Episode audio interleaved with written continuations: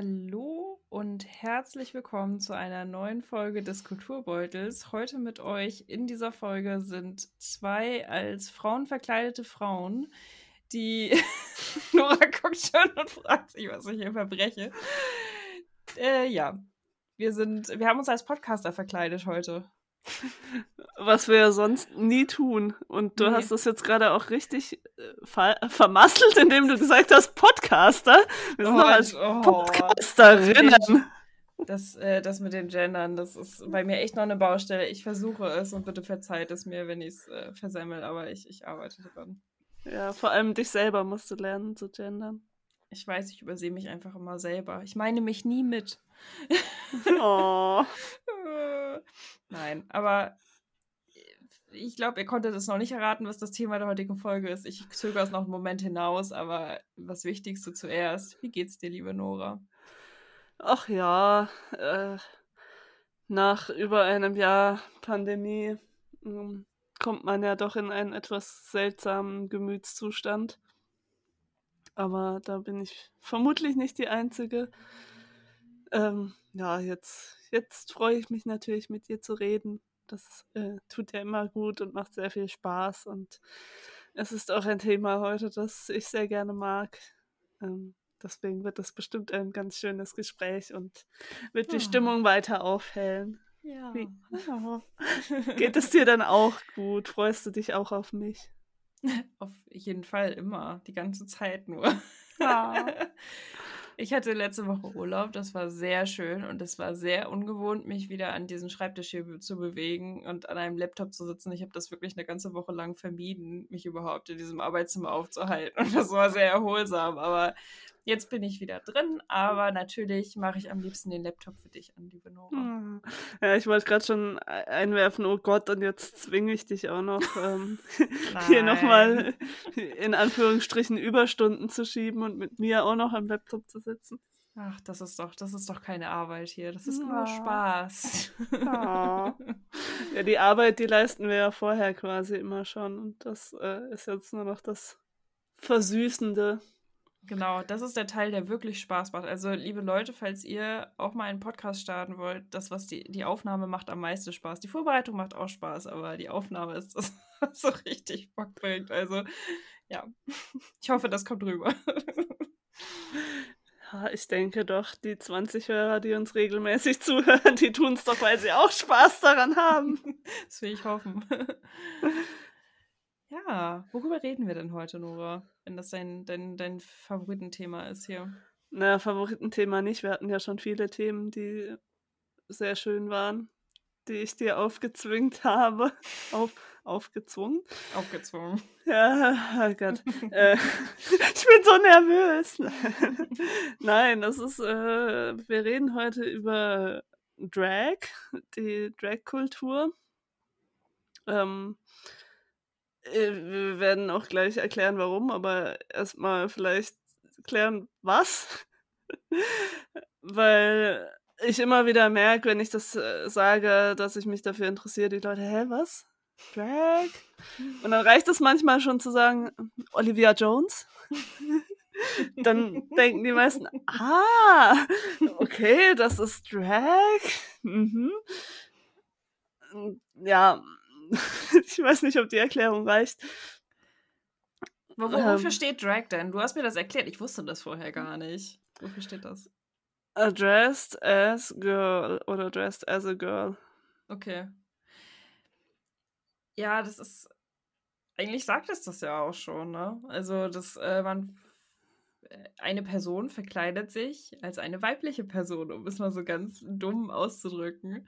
Und dieser Olivia Jones ähm, äh, Hinweis ist auch richtig gut. Ich habe das meinem Freund versucht zu erklären, worüber wir sprechen. Das war genau die gleiche Unterhaltung. Und ich habe gesagt, ja, Olivia Jones. Er so, ah, das, okay, so, das ist das. Und irgendwie, ich glaube, bei Olivia Jones ist das aber so, dass die schon so einfach als Persönlichkeit wahrgenommen wird. Deswegen wird gar nicht hinterfragt, warum sie das macht oder was sie da macht, ähm, sondern sie ist einfach ja, Teil der deutschen Popkulturlandschaft, würde ich das jetzt mal mhm. so nennen.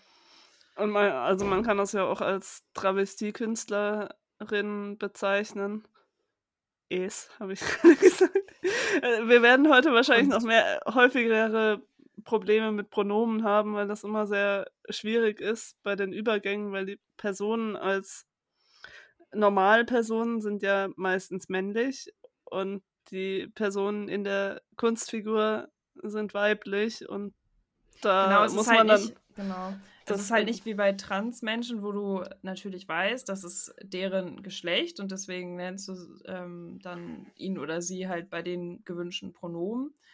Ähm, bei, bei, ja, bei Drag ist es ein bisschen komplizierter und ich, obwohl, ich muss sagen, vielleicht, wir, wir tun es natürlich dann ein bisschen schwer, weil es halt dann zwei verschiedene Personen eigentlich sind, über die man spricht. Aber ich finde, ähm, das, was dann als kompliziert dargestellt wird, so von wegen, ich kann diese Person nicht einordnen, das ist natürlich Quatsch. Also, das, ähm, da haben wir auch in der Vorbereitung drüber gesprochen, dass uns das beiden irgendwie bitter aufstößt, wenn man immer sagen muss, ja, oder dass die Leute dann sagen, ja, aber ist das denn jetzt eine Frau? Ist das denn jetzt ein Mann? Und das ist ja gar nicht die Diskussion, sondern das ist die Kunstfigur, die Persona sozusagen, nicht die Person. Ja. Und wir werden ja, wir kennen das ja beide nur eigentlich von außen und dadurch kennen wir auch meistens nur die Persona und in dem Fall sie, aber es ist manchmal ein bisschen kompliziert mit der, Naja, mit der also sich Sprache. ne, genau, es ist ein bisschen kompliziert und es ist manchmal auch, wenn man sich jetzt zum Beispiel, ein Beispiel, über das wir auch gleich noch sprechen werden, äh, RuPaul's Drag Race, das ist eine Show, in der Teilnehmerinnen, Drag Queens ähm, in verschiedenen Challenges gegeneinander antreten und am Ende gewinnt eine Drag Queen. Und diese Show wird, wie der Name schon sagt, von RuPaul moderiert und gejudged und alles. Also das ist seine Show, ihre Show. Und da wird es schon wieder ein bisschen, da, da stolpern wir schon wieder, weil bei den Challenges ist es halt so, dass äh, RuPaul als Mann auftritt und beim, äh, bei der Eliminierung am Ende dann als Frau. Er ist halt eine Drag Queen, sie ist eine Drag Queen, aber tritt auch als männlicher Schauspieler auf, soweit ich das verstanden habe. Ja, und er, ist ein, also er hat ja auch keinen Drag-Namen. Also er ist ja sowohl in der Stimmt, ja. Person als Ja. auch in, in sich selbst äh, RuPaul. Und das ist ja, das ist ein ungewöhnlicher Name, aber es ist äh, ein männlicher Name. Und ich glaube, da, da ist es dann auch wieder leichter, von ihm zu reden. Also es ist irgendwie kompliziert. Genau, also wir, wir, wir eigentlich sagen wir, es ist nicht kompliziert, es ist halt, das Drag selber als Konzept ist nicht kompliziert, aber es ist manchmal schwierig, über die beteiligten Personen zu sprechen, weil die ihre Persönlichkeit nun mal annehmen und dann äh, sind sie halt in ihrer Persona normal Frauen im Normalfall bei Drag. Dress Ja, und im, im Normalfall sind sie in echt ähm, Männer. Genau. Aber das ja. ist ja auch immer wieder, äh, ja, wischiwaschi, weil eigentlich ist die, die Drag-Szene ja nicht festgelegt auf das Geschlecht und auf die sexuelle Identität. Und inzwischen gibt es, oder es gab es auch damals schon, damals, also es gibt schon, gibt schon lange, dass auch ähm, Transsexuelle auch in diesem Kreis mitspielen und auch Frauen, die sich als Männer verkleiden oder die sich überspitzt als Frauen verkleiden oder ähm, heterosexuelle Männer. Aber das, was man kennt hauptsächlich, das sind homosexuelle Männer, die da in dieser Community einen Platz finden. Ja, und, und ihre Kunstfigur ausleben oder ihre Genau. Kunstfigur zur Show machen. Und das ist, ähm, das ist es in, ganz in Kürze erklärt, ganz, ganz einfach erklärt. Ja, aber es gibt ja auch nicht die eine Drag Queen. Es gibt ja so viele verschiedene Arten von Drag. Also, wenn man äh, ein anderes sehr prominentes Beispiel ist ja Conchita Wurst. Bei der fragen sich ja auch sehr viele, was ist das jetzt eigentlich, weil sie in ihrer Bühnenfigur weiblich angezogen ist, lange, eine lange Perücke und dann dieser Bart. Da sind dann alle, hä, was ist das jetzt? Was natürlich auch der erwünschte, gewünschte Effekt ist. Das ist es ja auch. Also ich glaube, sie weiß, sie spielt da ja auch mit. Das ist ja was, was sie vorausahnt, dass die Leute darüber stolpern. Aber auf der anderen Seite natürlich auch etwas, was sie wahrscheinlich sehr ästhetisch findet und deswegen macht sie das als Kunstfigur. Ja. Das halt Aber spannend. bei ähm, Olivia Jones, da sieht man ja auch sofort, das ist keine Frau, das ist ja auch total überspitzt und sie, ich glaube, sie nennt sich auch selber Paradiesvogel. Ich weiß es jetzt nicht so genau. Kann sein, ja. Aber äh, das ist ja, also so läuft ja keine Frau rum. Und das sind das ist, ist, irgendwie. es ist halt eine, es ist halt eine Kunstfigur. Das wäre ja. niemand, die so, also obwohl Olivia Jones geht wahrscheinlich schon so in den Supermarkt, das kann ich mir schon sehr gut vorstellen. Aber äh, es ist halt, ähm, ja, es ist überzeichnet und es ist irgendwie Kunst dadurch auch, dass man dass man das so bewusst auswählt, ähm, wie, wie die Haare sein sollen, wie das Make-up sein soll, wie man viele, viele Drag Queens äh, schneidern ja auch ihre Kleidung selber oder ich glaube die meisten. Das ist halt so ein Gesamtkonzept, das man dann einfach fährt und ich denke, mhm. das ist bei Conchita Wurst ja auch so, dass sie sich ganz spezifisch überlegt hat, okay, was ist jetzt meine Persönlichkeit? Und meine Persönlichkeit zeigt aber halt auch eine männliche Seite in, diese, in dieser Drag-Aufmachung. Genau, aber sie löst sich ja auch immer mehr von dieser Rolle und tritt inzwischen auch als Tom Neuwirth auf, also als Mann. Ähm, und hat auch diese Persona angenommen, Conchita und eine andere Persona Wurst. Mhm. Also da gibt's noch, da könnte man sicherlich auch eine ganze, ganze Folge machen. ja. Äh, ja, das nur am Rande. Genau, Aber, ich fand dein, ich wollte nur einhaken, weil ähm, ich fand deinen Punkt auch sehr gut, dass es halt so viele unterschiedliche gibt und das, ähm, also Conchita Wurst ist natürlich ein sehr gutes Beispiel, aber es gab auch bei RuPaul's Drag Race schon ähm, Künstlerinnen, die sich ein Bart angeklebt haben. Es gibt welche, die sehr High Fashion sind. Ich glaube, du kennst dich mit den Kategorien besser aus als ich. Ähm, ja, es gibt da, eigentlich gibt es ja alles. Es, mm, naja, nicht alles, aber vieles. ähm, Und das wird ja auch immer so ausgewählt pro Staffel RuPaul's Drag Race, dass das auch sich wirklich, dass es sehr unterschiedlich und sehr divers ist. Ähm, also eben von, von eher männlichen, von diesen Butch-Drags ähm, hin zu Fashion Queens, die irgendwie auf, auf Laufstegen auch laufen, die irgendwelche, ähm, äh, ich habe das Wort vergessen, die irgendwelche Wettbewerbe machen, ähm, schon vorher. Äh, Castings? Nee, ich weiß nicht, was du meinst. Weiß nicht, so. so Schönheitswettbewerbe? Wie, ja, sowas Pageants, in die Richtung. Sowas. Genau, Pageants, danke, das war das Wort.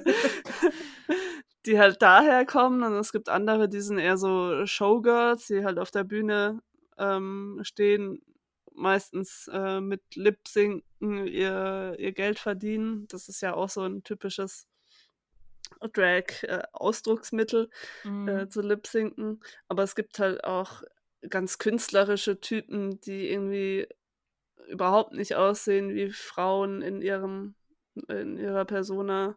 Ähm, zum Beispiel aus der Staffel Drag Race, die du gesehen hast, ähm, Milk. Ist ja genau, auch kein Frauenname. Genau. Ja. ähm, die ist halt total abgefahren irgendwie in ihrem Look. Genau, das ist halt nicht so dieses, okay, da, da sind jetzt weibliche Rundungen oder da ist jetzt irgendwie ein, äh, der Anspruch, besonders weiblich auszusehen, weil diesen Anspruch, ähm, den gibt es ja auch teilweise in der Drag-Community. Ich glaube, das nennt sich dann Fisch, dass du halt als Drag Queen wirklich wie eine Frau als Frau durchgehen kannst, um das mal so zu sagen. Also, dass Leute von außen gucken und nicht sagen, okay, das ist jetzt ein Mann, der sich als Frau verkleidet hat, sondern okay, das, das ist die perfekte Illusion sozusagen. Eine mhm. Art. Da gibt es ja wirklich, also wie du ja meinst, von bis einfach. Ja, und dann gibt es ja auch verschiedene ähm, Leute, die irgendwelche Talente haben, die sie besonders gut können und damit eben dann ihr Geld verdienen in dieser Persona, also durch ähm, Gesang zum Beispiel oder durch Comedy. Also Comedy Queens gibt es auch ganz viele und dann auch immer wieder gefragt, die dann halt ähm, ja eigentlich Stand-up machen in dieser Figur und dabei auch sich selbst nicht ernst nehmen und die ganze Community irgendwie aufs Korn nehmen. Mhm. Ähm, ein, ein wich wichtiger Aspekt ist ja auch das Reading und ähm, da quasi andere ähm, Drag Queens ähm, zu lesen und zu, oder nicht nur Drag Queens, sondern allgemein, ähm, ja, sich über die lustig zu machen, aber auf so eine. Also Reading bedeutet äh, ja, bedeutet ja, dass man ähm, sozusagen die Schwächen des anderen spottet irgendwie. Also ja. merkt, okay, das ist deine Schwachstelle und über die kann ich mich jetzt ein bisschen lustig machen. Die, das kann ich jetzt hervorheben ja. und gegen dich verwenden auf irgendeine Art. Ja, aber halt nicht auf so eine gemeine Art, sondern mhm. eher so ein bisschen subtiler und unterschwellig. Äh, ähm, ja, und so, dass es halt lustig ist. Also eine Meisterin äh, dessen ist Bianca Del Rio aus der sechs die Gewinnerin der sechsten Staffel. Sorry, Spoiler. die ist schon ein bisschen älter, die Staffel. Ich glaube, jetzt langsam ist es okay. ja, die fand ich auch wirklich total klasse. Also das ist halt so dieses Quick-Wit-Ding auch. Und ich glaube, sie sagt auch am Anfang der Staffel, dass es ähm, Insult-Comedy ist, also beleidigende Comedy, die sie macht. Mhm. Und das kann sie einfach unglaublich gut, die Leute einfach super durch den Kakao zu ziehen und einfach immer irgendwelche Kommentare abzufeiern. Das ist wirklich ganz. Ja. Aber auf eine total, total sympathische Art. Genau, also, genau, nicht, nicht so, dass man denkt, okay, die ähm, macht ja dann jetzt fertig, damit sie weinen gehen in den nächsten, im nächsten Raum, so, sondern es ist einfach, einfach zur Unterhaltung. Einfach, ja, und wer, wer sie mag, der kann auch die ähm, Filme, die sind auch auf Netflix. Jetzt habe ich den Titel vergessen. Irgendwas mit Hurricane, oder? ja, genau, Hurricane Bianca und Hurricane Bianca 2. Okay. ich weiß nicht genau, aber äh, die sind auch sehr unter unterhaltsam und thematisieren das auch noch so ein bisschen. Ich glaube, wir haben äh, in, im Rahmen unserer Möglichkeiten abgerissen, was Drag denn ist. Ich hoffe, dass da jetzt ungefähr jeder ein Bild von hat. Sonst würde ich auch ganz dringend raten, mal eine Folge RuPaul's Drag Race zu gucken. Dann versteht man es relativ schnell. Ähm, oder vielleicht nach zwei Folgen hat man es dann verstanden. Aber ähm, du hast ja am Anfang schon gesagt, dass das ein Thema ist, was dich besonders interessiert. Und ich weiß aus sicherer Quelle, dass ich dir ein Buch geschenkt habe, ich glaube zum Geburtstag, ähm, das ganz spezifisch über Drag Culture ist. Also würde ich eigentlich von dir gerne wissen, warum. Warum interessiert warum? dich das denn so? Warum? Warum? Ich, ich stelle mir diese Frage auch ganz oft. Aber ich finde irgendwie keine Antwort. Also natürlich schon irgendwie. Ich kann es mir erklären, dadurch, dass ich mich halt allgemein für, für Kunst interessiere. Und das ist ja irgendwie eine Art von Kunst. Und ich gucke natürlich total gerne irgendwelche Competition-Shows und ich bin auch hauptsächlich durch, durch Drag Race da drauf gekommen, weil das, also inzwischen sind alle Staffeln, also 1 bis 12, auf Netflix verfügbar. Ich glaube, Staffel 13 war jetzt neu, also noch nicht auf Netflix, aber ich glaube, in Amerika ja, ist, es jetzt schon grade, durch. Ja. Mhm. Hab auch versucht, mich da bisher noch nicht spoilern zu lassen, wer gewonnen hat. ähm, ja, dadurch bin ich irgendwie da so reingerutscht. Äh, mir war das vorher schon ein Begriff, aber das, das öffnet einem da so das, diese Welt. Also man lernt es dann irgendwie durch die Augen von den Teilnehmern, Teilne Teilnehmerinnen ähm, kennen, die ja auch ihre Geschichte mit reinbringen, die ihr, ihre äh, Herkunft in Anführungsstrichen, also ihre Drag-Herkunft mitbringen, die da alles mit, mit reinbringen irgendwie und man, ich finde das total interessant auch zu sehen, ähm, wie jemand sich dafür entscheidet, Drag zu machen, was es demjenigen gibt. Also es ist auch irgendwie ein Interesse an den Menschen und an der Kunst. Ähm, es gibt sehr wie wir ja schon gesagt haben, sehr unterschiedliche Formen von Drag und nicht alles reizt mich so. Also jetzt diese ganzen Fashion Queens, das interessiert mich nicht so sehr. Das ist halt Mode. Das, ja, also ich meine, ich gucke auch Germany's Next Topmodel, das macht mir ja auch Spaß. Aber äh, ich würde mir jetzt da auch keine kein Laufsteg-Show äh, unbedingt angucken. Also außerhalb dieser Sendung. Und so ist es halt mit diesen Fashion Queens auch. Ähm, was, welche mir am meisten gefallen, sind halt eben diese abgedrehten, die so ein bisschen künstlerisch äh, sind. Eine meiner Lieblings-Drag Queens ist aus der äh, neunten Staffel die Gewinnerin Sascha Velour. Ähm, die trägt zum Beispiel auch gar keine Perücken, hat so einen ganz eigenen Stil irgendwie und hat immer so ein bisschen alles sehr gut durchdacht und sehr kreativ einfach. Ähm, und sonst mag ich auch die, die Comedy Queens und so, ja. Die, die, aber die Gesamtatmosphäre und so dieses, diese Harmonie und dieser Community-Gedanke auch, das finde ich sehr schön anzuschauen und ähm, gibt mir irgendwie ein gutes Gefühl, dass diese Menschen, die ja eigentlich in der Gesellschaft ausgegrenzt sind, da irgendwie eine Familie gefunden haben. Jetzt habe ich sehr lange geredet. Nein, also ich, nee, das, ich wollte dich jetzt auch nicht unterbrechen. Ich meine, das ist auch, das ist ja auch ähm, gute Gründe genannt. Und ich finde auch dieses, dass man, ich finde diesen Community-Aspekt finde ich auch sehr schön. Und das ist auch nicht nur, dass sie eine Gruppe gefunden haben, zu der sie gehören, sondern dass sie auch eine Ausdrucksform gefunden haben, die ihnen zusagt und wo sie sich drin ausleben können und wahrscheinlich auch andere Aspekte ihrer Persönlichkeit hervorheben können, die sie sonst im normalen Leben nicht zeigen würden. Und das finde ich auch total spannend, weil ganz ehrlich, ähm, wenn jemand vielleicht eher schüchtern ist oder eher zurückhaltend, wie befreiend muss das sein, wenn man sich dann einfach so ganz laut und offen und ehrlich so äußern kann und seine ne, ich glaube, man braucht ein bestimmtes Körperbewusstsein, um sich zu trauen, so auf der Bühne zu tanzen und so. Ich glaube, das muss schon irgendwie in einem drin sein, aber ich glaube, dass so eine Kunstperson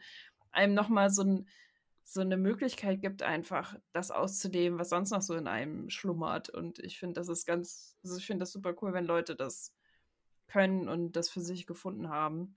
Ja, vor allem in dieser Community merkt man ja dann, wenn man darin Teil dessen ist, auch, dass man eben nicht alleine ist. Weil ich glaube, ganz viele Drag Queens fühlen sich ja auch alleine mit ihrem, mit ihrer sexuellen Identität und mit diesem Bedürfnis, vielleicht auch mal Frauenkleider anzuziehen oder was auch immer da in ihnen vorgeht. Aber dann eben in so eine Community zu kommen, in der alle so sind, das muss ja auch ein total schönes Gefühl sein, dass man sich da zu Hause fühlt. Ja, deswegen finde ich es auch so das ist so ein, also wie du meinst, es ist halt eine Gruppe von Menschen, die ähm, wahrscheinlich oder also auf jeden Fall in der, also ich will es gar nicht eingrenzen, auf jeden Fall in der Gesellschaft ausgegrenzt wird, ich sag mal so. Ähm, und auch wahrscheinlich dafür teilweise ausgegrenzt wird, dass sie diese Ausdrucksform nutzen. Und auf der anderen Seite, deswegen, deshalb ist es halt so ein Riesentriumph, finde ich, dass äh, RuPaul's Drag Race äh, so erfolgreich ist. Also, dass das so, da sprechen wir auch gleich noch drüber, ja, wie, ähm, dass das so Mainstream schon geworden ist, dass das so viele Leute gucken, dass das in die 13. Staffel jetzt gegangen ist. Ich weiß nicht, ob das in Amerika vielleicht ein bisschen anders ist als hier. Oder, also, dass das so ein, also, ach Gott, ich verhassel mich gerade so ein bisschen, muss meine Gedanken nochmal sortieren ich will sagen, dass das halt so ein Triumph ist, dass eine Gruppe, die so ausgeschlossen wird eigentlich von der Gesellschaft und das über Jahrzehnte, Jahrhunderte war, dass die jetzt so triumphierend sozusagen da sind und sagen, ha, ne, wir, wir sind da und wir, wir kriegen auch, ne, wir verdienen auch gutes Geld damit, die, die Leute, also die Leute, die bei Drag Race mitgemacht haben, kriegen danach auf jeden Fall immer Jobs, scheißegal was es ist, ne, ob sie für Kosmetik Werbung machen, ob sie ihre eigenen Klamotten designen oder ob sie eine eigene Show haben oder einen Film auftreten. Und das ist halt so toll, ne? Und ist, bringt ja allen was, weil es einfach auch richtig gute Unterhaltung ist, ne? Und das ist, wenn, jetzt kann ich überleiten, warum mich das interessiert. ja, sehr Weil gut. sonst hätte ich ja nicht gesagt, dass wir das, äh, sonst hätte ich ja Nein gesagt, äh, als du das Thema vorgeschlagen hast. Ich habe vor ein paar Jahren mit einer Freundin zusammen die äh, sechste Staffel von RuPaul's Drag Race angefangen zu gucken. Und ich war wirklich sofort drin, weil es einfach richtig gute Unterhaltung ist. Die Konflikte, die da aufkommen, dann wieder diese Gemeinschaft, die sich da bildet, die unterschiedlichen Charaktere, die alle aufeinander clashen und ja auch unterschiedliche Drag-Arten, die auch miteinander konkurrieren auf eine Art. Also sie sind, also man merkt schon, sie werden alle akzeptiert, egal ob du jetzt eine was weiß ich, eine Fashion Queen bist oder jemand, der halt gerne singt oder wer auch immer, die haben alle ihren Platz da. Aber trotzdem versuchen sie sich ja zu behaupten gegen alle anderen. Und das ist halt, dieser Competition-Gedanke ist natürlich auch immer super unterhaltsam. Ähm, und ich, also ich glaube, dass mich auch am meisten die, die Comedy Queens so faszinieren oder dass ich die am unterhaltsamsten finde. Deswegen finde ich auch Bianca Del Rio so cool, weil die das einfach wirklich sehr schnell und also sehr schnellzügig sozusagen ja. ihre Lines immer bringt und das ist einfach, ja, das ist einfach richtig gute Unterhaltung. Es ist halt eine gute Mischung, ne? wie du auch meinst, man äh, erfährt die Hintergründe, man merkt, dass da halt Personen dahinter sind, die, die, die dafür gekämpft haben, was sie da jetzt gerade machen und das ist einfach, Also deswegen, deswegen finde ich es eigentlich wirklich gut. Also ich muss, ich finde die Kleider häufig nicht schön. ich finde Ja. die Performance manchmal nicht so spannend, aber ich finde, also dieses ganze Konzept finde ich einfach cool. Ja, und ich finde das auch so faszinierend, was sie alle können. Also es Ja. können ja alle, die da mitmachen, die können sich ja unfassbar gut schminken. Ja, Die, die einen besser als die anderen. Ich meine, das ist ja auch nochmal in den letzten Jahren eine neue Sparte eigentlich geworden, dass man halt auch auf Social Media und YouTube oder so ähm, auch als Drag Queen Tutorials geben kann, da nochmal ganz anders rauskommen kann. Das ist mir jetzt nur gerade am Rande eingefallen. Aber die können sich viel besser schminken als ich. Die können viel besser irgendwie äh, sich selbst zur Geltung bringen. Also da kann man sich auch nochmal eine, eine fette Scheibe abschneiden, ähm, was, was so die ähm, gestalterischen... Selbstdarstellung, Ja, ja. Selbstdarst Selbstdarstellung, das stimmt. Ja. Genau. Ähm, ich habe ja eben schon gesagt, dass äh, Drag halt im Mainstream angekommen ist, auch wenn wir ja auch am Anfang gesagt haben, es gibt viele, die es immer noch nicht so ganz verstanden haben oder die damit vielleicht noch keine Berührungspunkte haben, hatten. Wobei ähm, es ja, war das vor einem Jahr, vor zwei Jahren, eine deutsche Castingshow gab für Drag Queens. Ja. Damit kennst du dich besser aus, ich habe sie nicht geguckt. ja, das war Queen of, Queen of Drags äh, mit Heidi Klum, natürlich. Das habe ich aber Be- auch nicht verstanden. Beka bekannte deutsche Drag Queen. Die, nee, also keine Ahnung. äh, Sie ist halt einfach wahrscheinlich ähm, dafür da, um die Zuschauer zu binden, weil sie das Gesicht von äh, Dings Pro 7 ist. Ich weiß es nicht.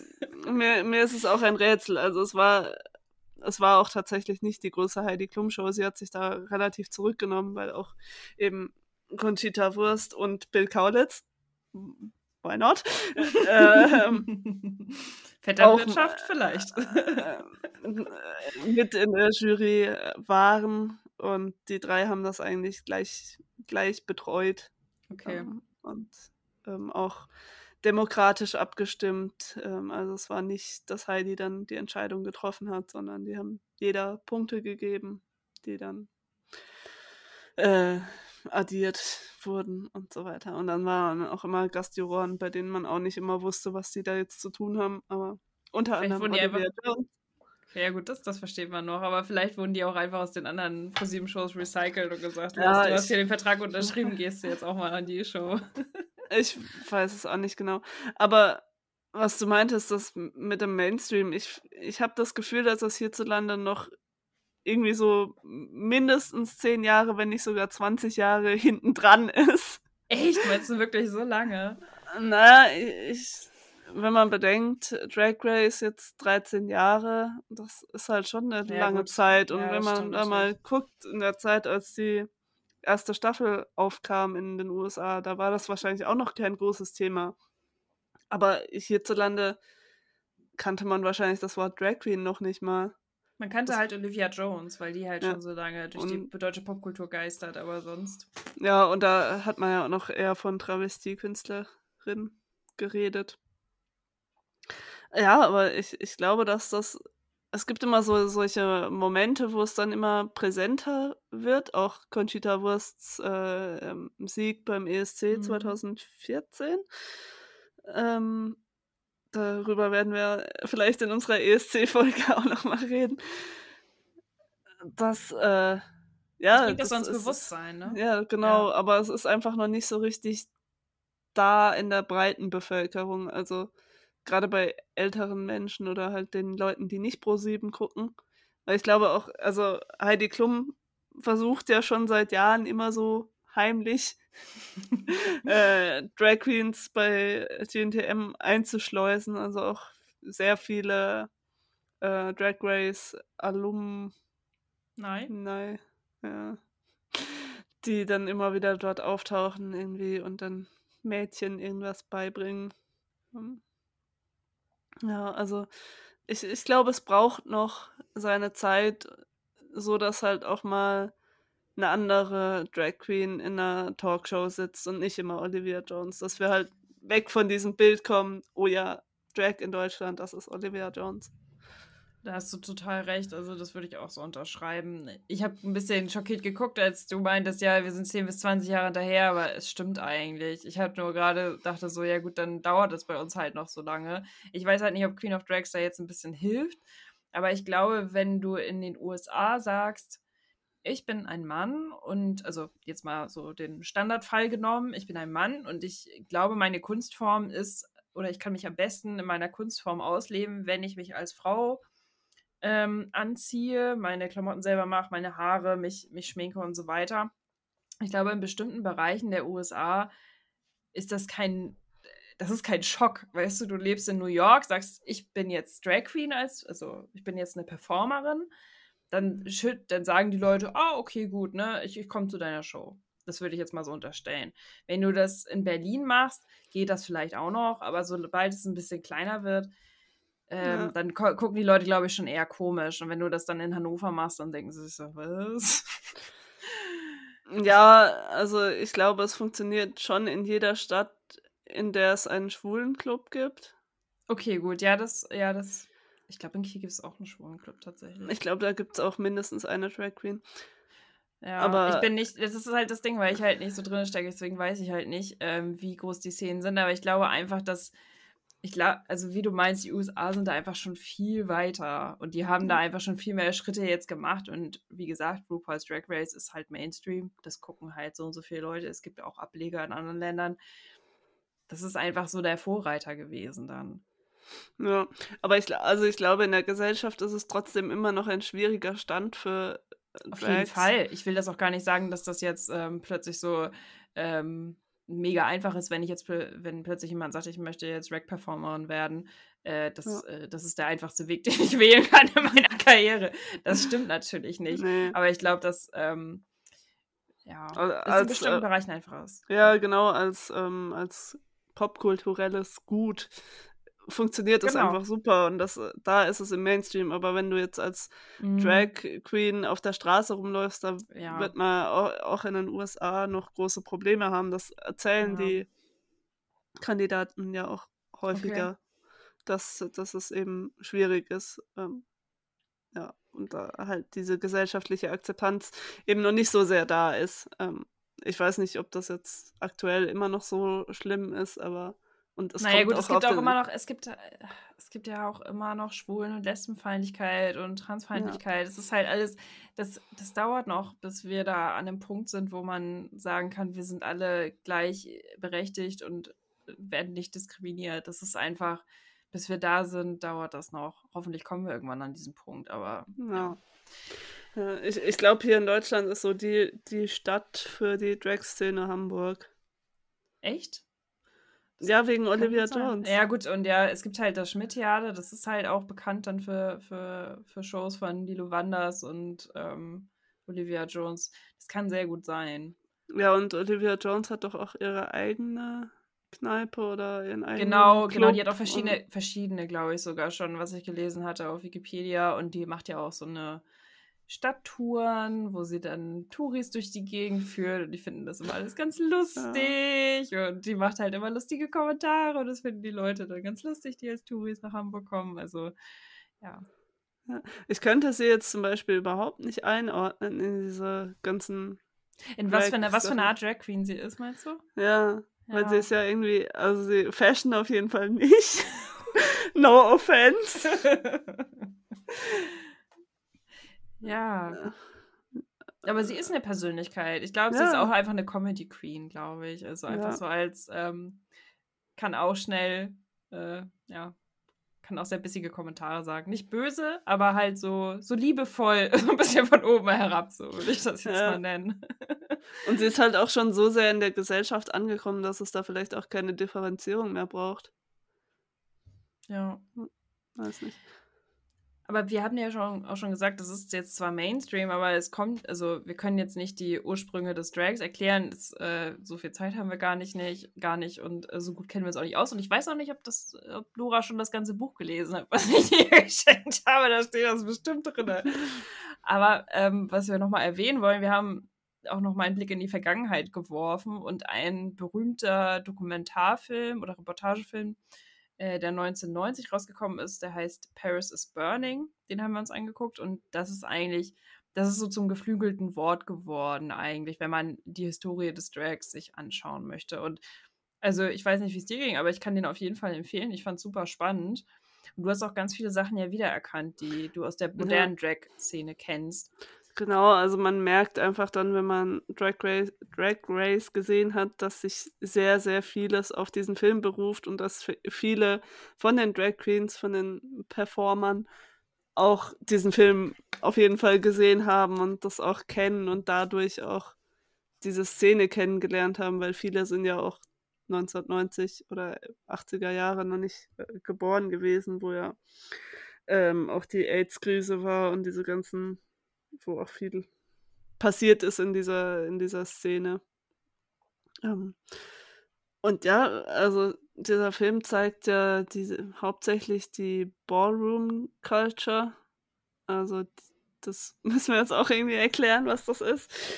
Ähm, ja, in dieser äh, schwulen Szene oder ja, ist es die schwulen Szene? Auf ich jeden weiß Fall nicht, es, waren, es waren auch Frauen mit drin. Ja. Es ist halt eine bestimmte also vielleicht kann man es so erklären, dass es, es ist so eine Subkultur, die sich da gebildet hat, die dann in New York. Eigen, genau, in New York und da spielt das dann auch. Also ähm, in wo es verschiedene Balls gibt. Das sind diese Bälle, die sie veranstalten. Ich weiß nicht, in was für einem Tonus, das wurde jetzt nicht gesagt, aber ähm, man trifft sich und man hat verschiedene Kategorien und diese Kategorien performt man dann. Man verkleidet sich, man hat ähm, passende Outfits dazu, man schminkt sich auf eine bestimmte Art und Weise. Es waren, wie gesagt, Frauen und Männer, glaube ich.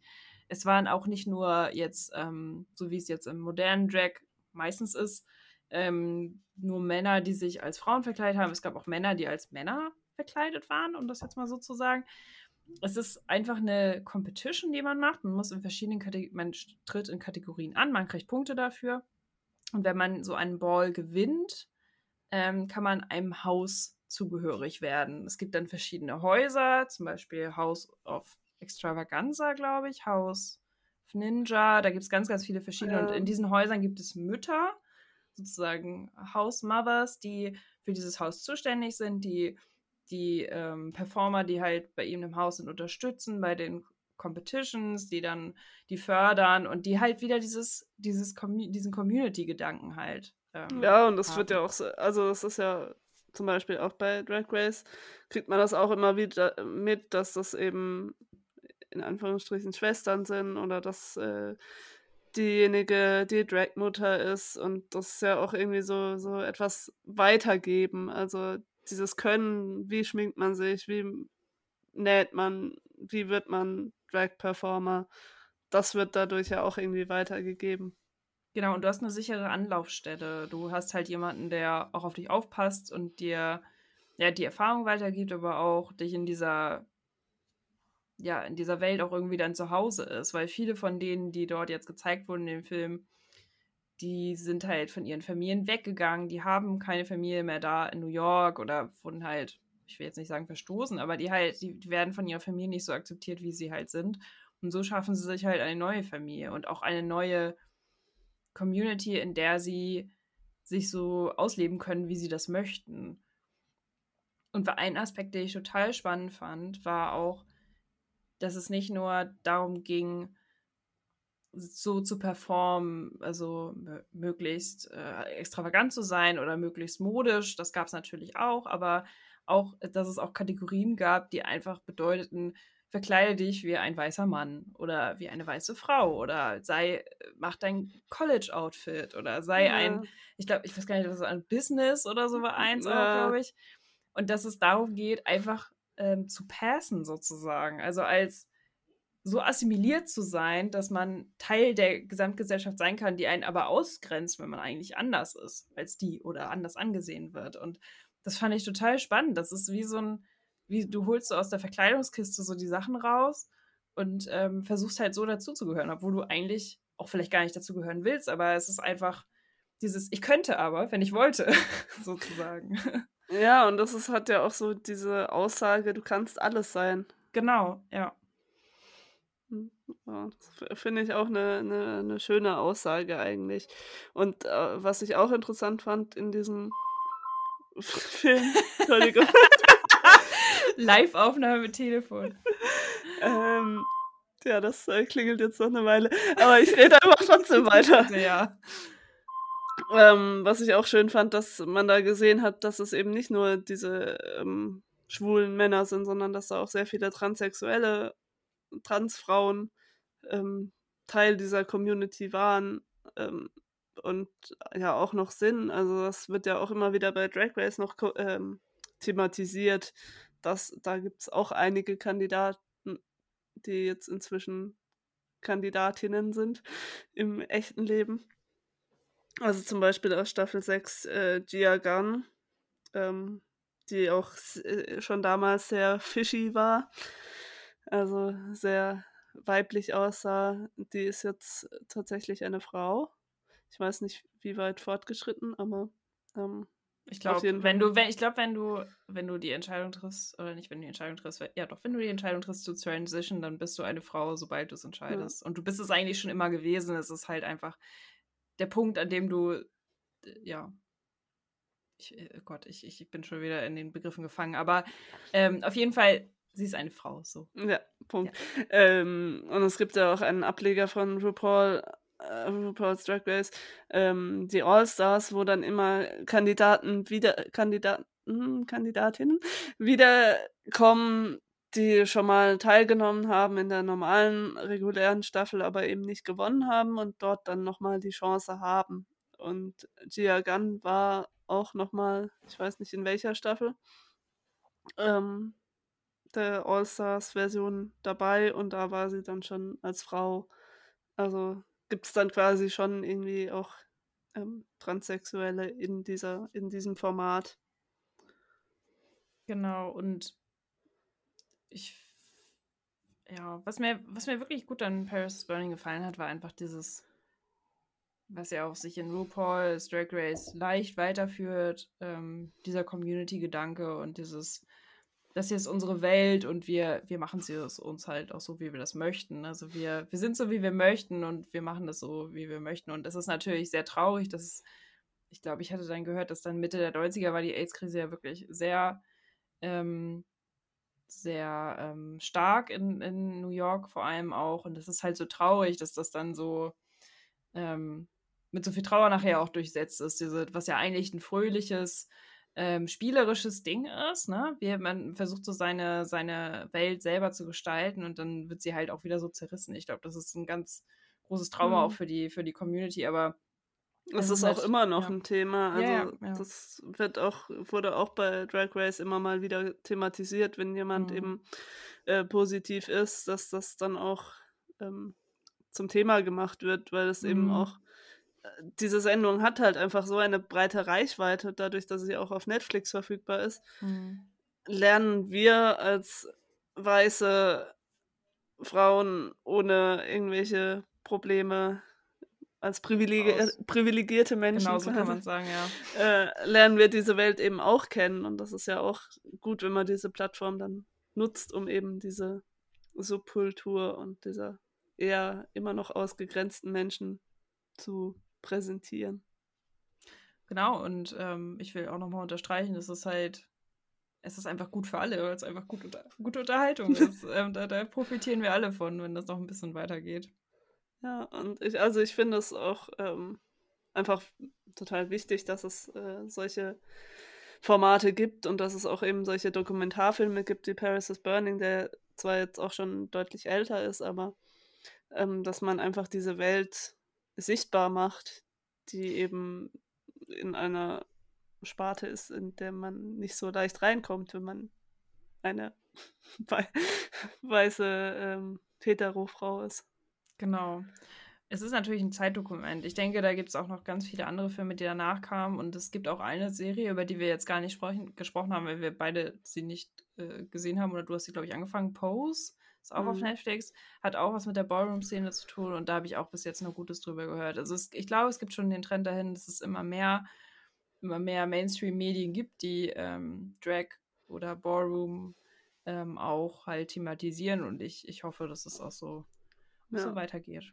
Also auf Netflix gibt es auch ganz viel, auch über, oder viele von den ähm, Drag Race ähm, Kandidatinnen haben auch Dokumentarfilme gemacht oder haben in anderen Filmen mitgespielt. Also man kommt dann auch so über die wieder auf andere Sachen.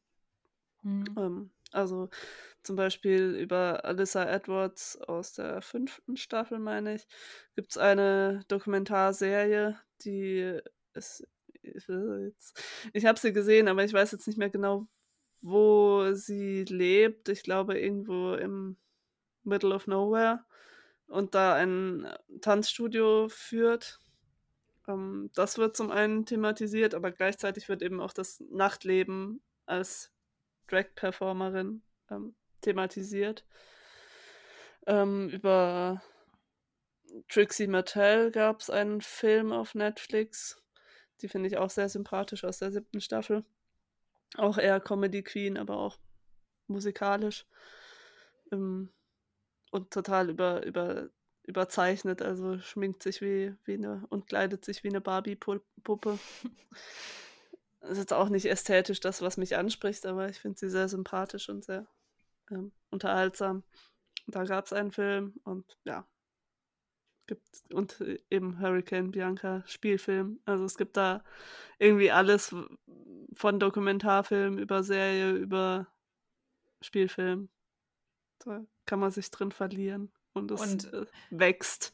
Und ich muss sagen, kaum, dass ich äh, Staffel 6 nochmal geguckt habe von RuPaul's Drag Race, wurden mir auch ganz viele Drag-Sachen vorgeschlagen. Also man kommt von einem aufs andere auf jeden Fall. Ähm, ja, mal gucken, wann ich aus diesem Loch wieder rauskomme. Vielleicht muss ich mir das Buch auch nochmal von dir ausleihen. Kein Problem.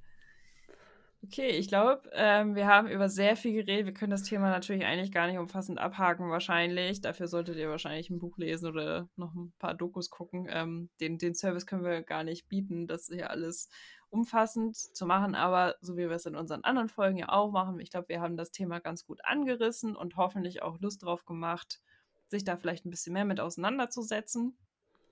Und wenn nicht, dann das wenigstens ak zu akzeptieren und das, das sowieso, genau. Ja.